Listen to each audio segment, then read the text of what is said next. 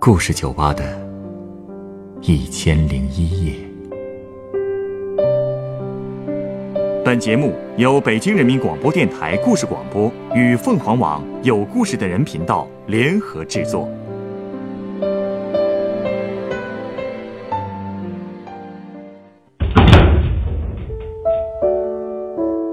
欢迎光临故事酒吧。今天来到酒吧的这位客人，向我回忆了他大学刚毕业以后的工作经历。这些工作让他看到了多少行业内的黑暗，又让他对自己有了怎样的清醒的认识呢？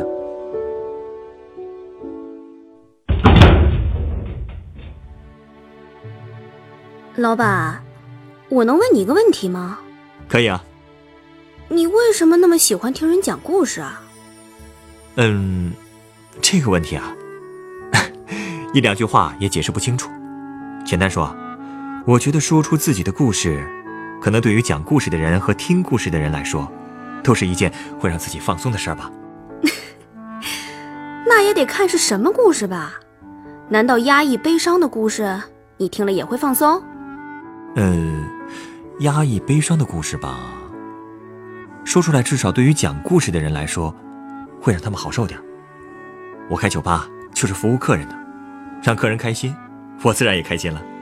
哎，所以即便是毒鸡汤这样的故事，你也愿意听了？毒鸡汤，你熬的啊？是啊，我的故事一点都不励志，而且步步都是坑。不怕中毒的话。我就说给你听听。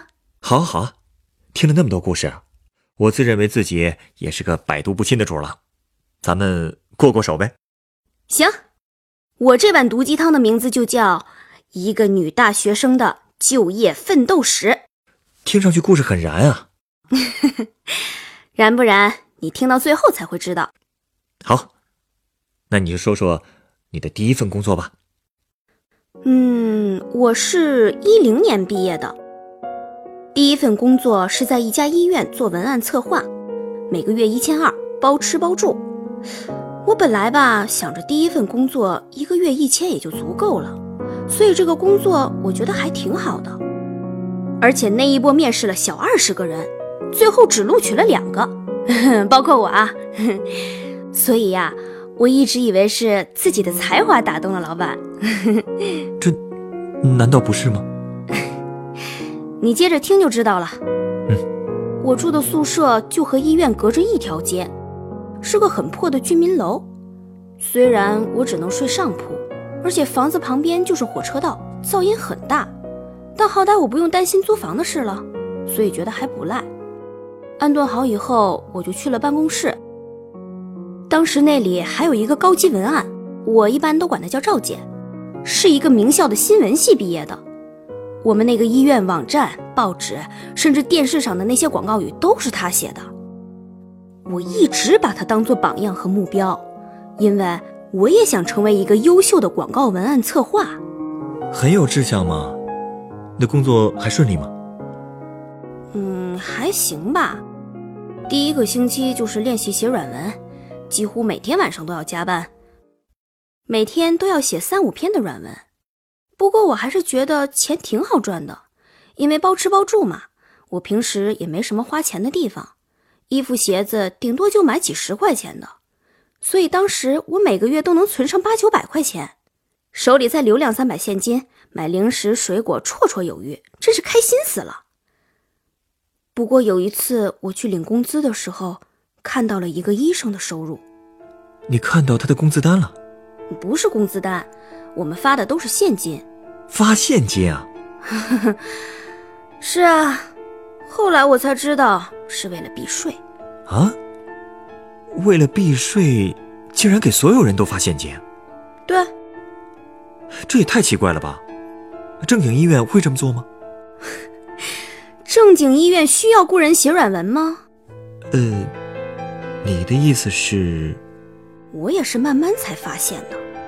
我们排队领钱那天，我看到一个医生拿的信封鼓鼓的，听说啊，里面有三四万呢。竟然能挣这么多呀！公立医院的普通医生挣不了这么多吧？是啊，我那个时候才明白，原来医院还分公立和私立的。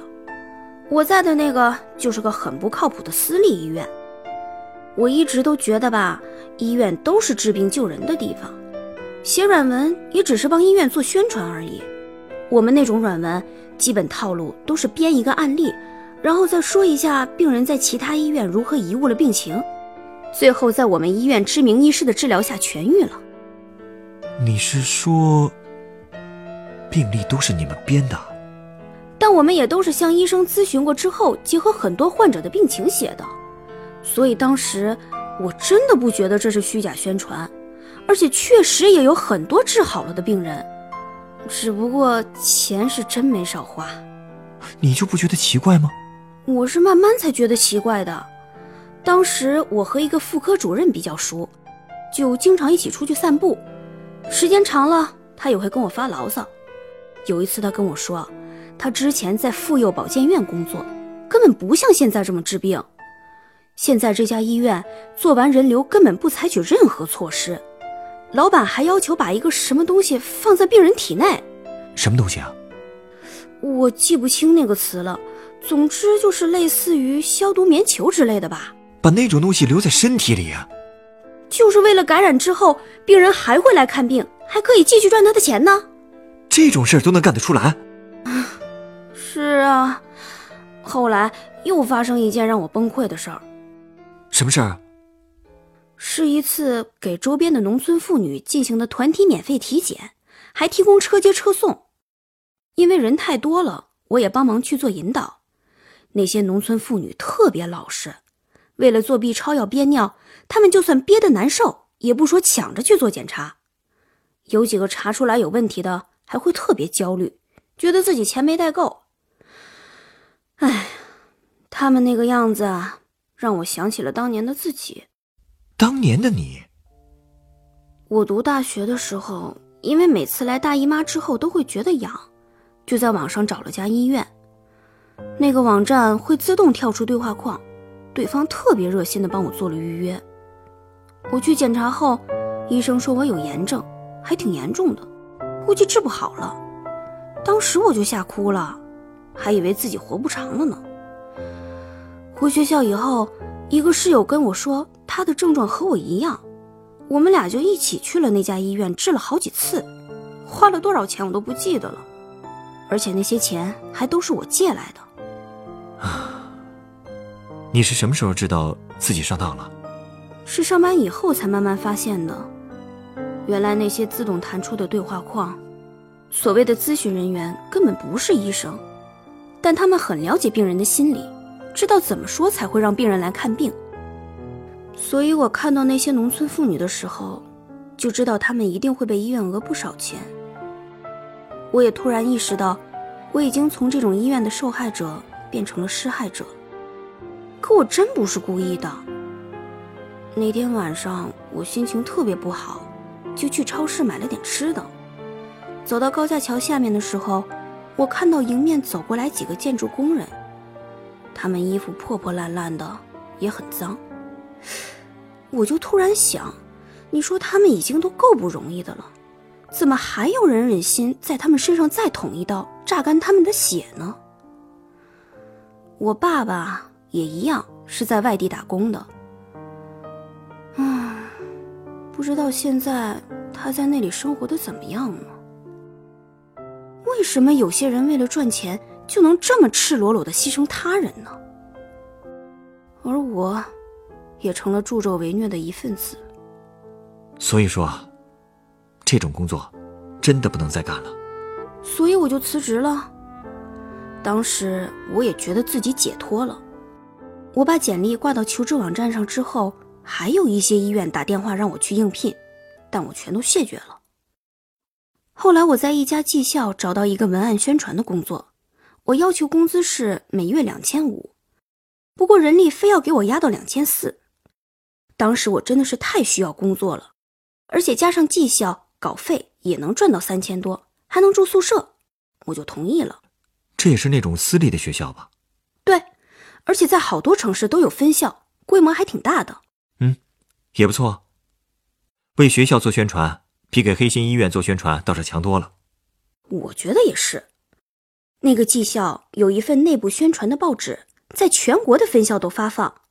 我在上面发表的文章越来越多，写的软文也得到了总编辑部的认可。后来竟然成了特约撰稿人，稿费翻倍，不错呀。看来你文笔确实了得。嗯，凑合吧，主要就是干熟了，而且我在那儿待的也挺开心的。主管只比我大一岁，比较好相处。那年秋季招生结束后，部门选优秀员工，我竟然全票通过。嘿，真有你的！哎呀，其实我自己也没想到，因为工作越来越顺，钱也越攒越多，我就给自己买了个笔记本。准备好好学习一下文案策划，想成为更牛的策划达人。不过后来出了一件事儿，让我几乎又在学校干不下去了。难道说你又发现什么黑暗面了？嗯，那倒不是。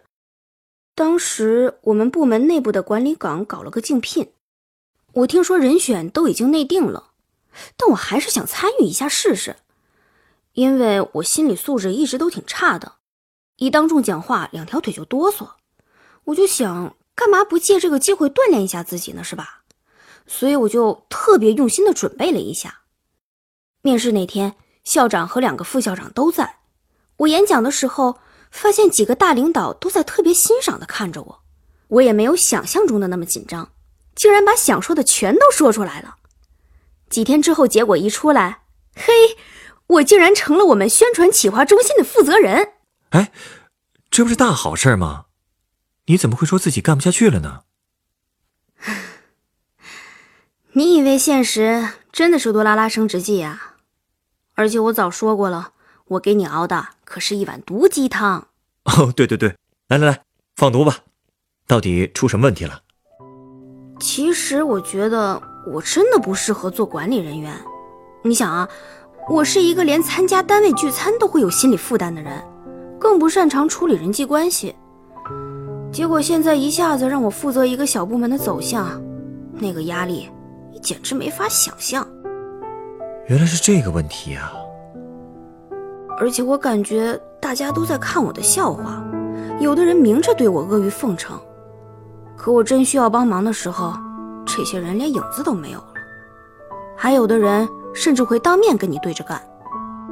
虽然也会有人帮我，领导也总是能原谅我的错误，可是我真的是越来越紧张，而且干的也越来越不开心了，情绪总是特别低落。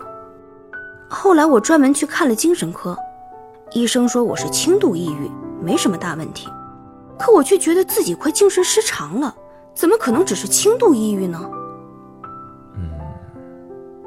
所以，你又辞职了。我经常这么想，但我又跟自己说，磨练会让我自己进步。我还在努力调整自己，就这么挣扎了八个月吧，状态也是时好时坏，经常要通宵加班。而且其实当时工资也没什么变化，还是两三千，我也没法靠这点钱养我父母啊。所以我就开始想，我到底。该干什么？到底能干什么？适合干什么？那最后想明白了吗？想明白了。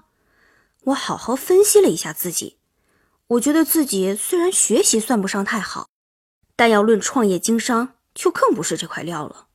所以我决定还是读书更靠谱一点。你决定继续上学？对，我辞了职，准备考研。或许在你看来，这就是一种逃避吧，但我在复习的时候，真的觉得比上班的时候开心多了。辞职的时候大概是八月份，当时我手里只有几千块钱的存款，但我觉得这些钱应该能撑到我考完试。但是没想到，用钱的地方比我想象的要多得多。是因为房租这些生活费吗？那倒不是。我自己其实花不了多少钱，主要是老家那边。有一天，我妈突然打电话给我，说她朋友的女儿云云刚考上大学，要交学费，还差四千，所以想管我借点儿。你父母不知道你辞职了？我没敢跟他们说，怕他们担心。也不想给他们添麻烦。我妈问我卡里还有多少钱，我说还有两千。她说那就先借两千吧。哎，我不明白啊，为什么他朋友的女儿上学还要你负责借钱呢？你们两家关系很好？嗨，肯定是我妈跟他们炫耀自己的闺女能赚钱了呗。我也不好意思跟他们说实话，所以就把钱打过去了。哎呦，你又何必死要面子呢？你不明白吗？我一直觉得自己养不起父母已经很对不起他们了。如果连这点面子上的事儿都满足不了，那我还能为他们做什么呢？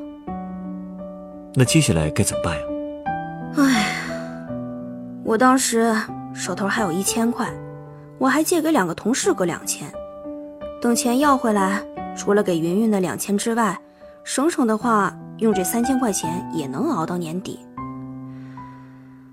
可没想到，又过了几天，我爸打电话跟我说，我弟在大学里没钱了，我爸打工的钱过年才发，所以想管我先借点哎呀，我当时真的不知道该怎么办了。不过想来想去，我还是答应了。你这又是何苦啊？没办法，都走到这一步了。挂了电话我就哭了。我突然怀疑自己决定考研这个事儿是不是个错误。不过过了一会儿，我妈就来电话说，我姨已经借钱给我弟了，不用我出钱了。可能是因为我爸听出了我的犹豫吧，所以就托我妈跟姨借钱去了。我妈还哭着说对不起我，她知道我小时候就曾经为了家里舍不得花钱，自己饿肚子。他这么一说，我也哭了。我当时就一直在想，你们再等我几年呢，我一定会让你们过上好日子。哎呀，那之后的几个月，你怎么过的？就是省吃俭用呗，最后还搞得营养不良，基本上是每个月都会感冒一次。那最后你考上了吗？考上了，不过我并不是因为考上了研才让生活变得像现在这么稳定的。啊？什么意思啊？读研的时候，我遇到了现在的老公。我还没毕业就和他结婚了，他在省城有一份不错的工作。我们结婚后，我也放弃了继续读博的想法。毕业之后找了一份稳定的工作，我们还一起买了房子。总之，说到底就是，我摆脱没钱的命运，靠的并不是自己，而是嫁了个好老公。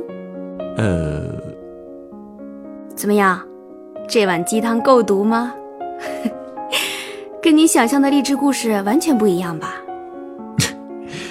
如果我开这家故事酒吧就是为了听励志故事，倒不如去买几本鸡汤杂志，读起来更痛快了。这碗毒鸡汤我干了，而且啊，还要送你一杯鸡尾酒作为回报。你稍等啊。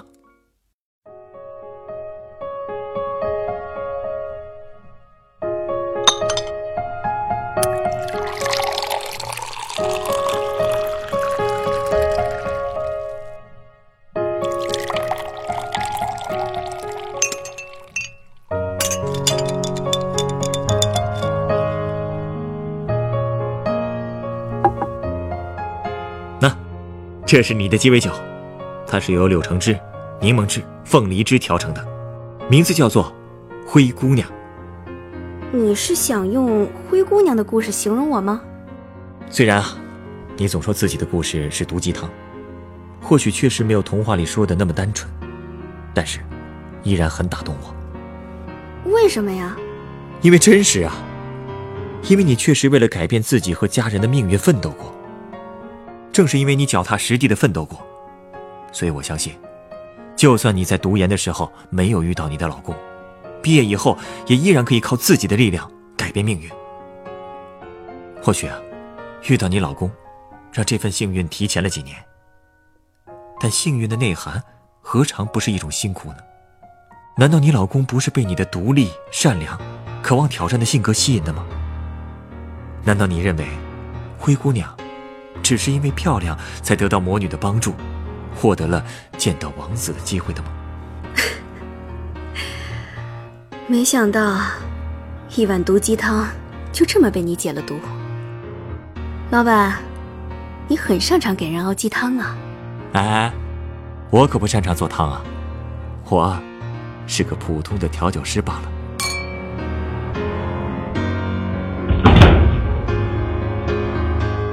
本故事选自凤凰网有故事的人独家签约作品《奋斗在城市》，我特别爱钱。原作书香，改编制作陈寒、张尚佳，演播周湘宁、陈光，录音严乔峰。人人都有故事，欢迎搜索微信公众号。有故事的人，写出你的故事，分享别人的故事。下一个夜晚，欢迎继续来到故事酒吧，倾听人生故事。收听最新节目，请关注北京故事广播，工作日每晚九点播出的《故事酒吧》的一千零一夜。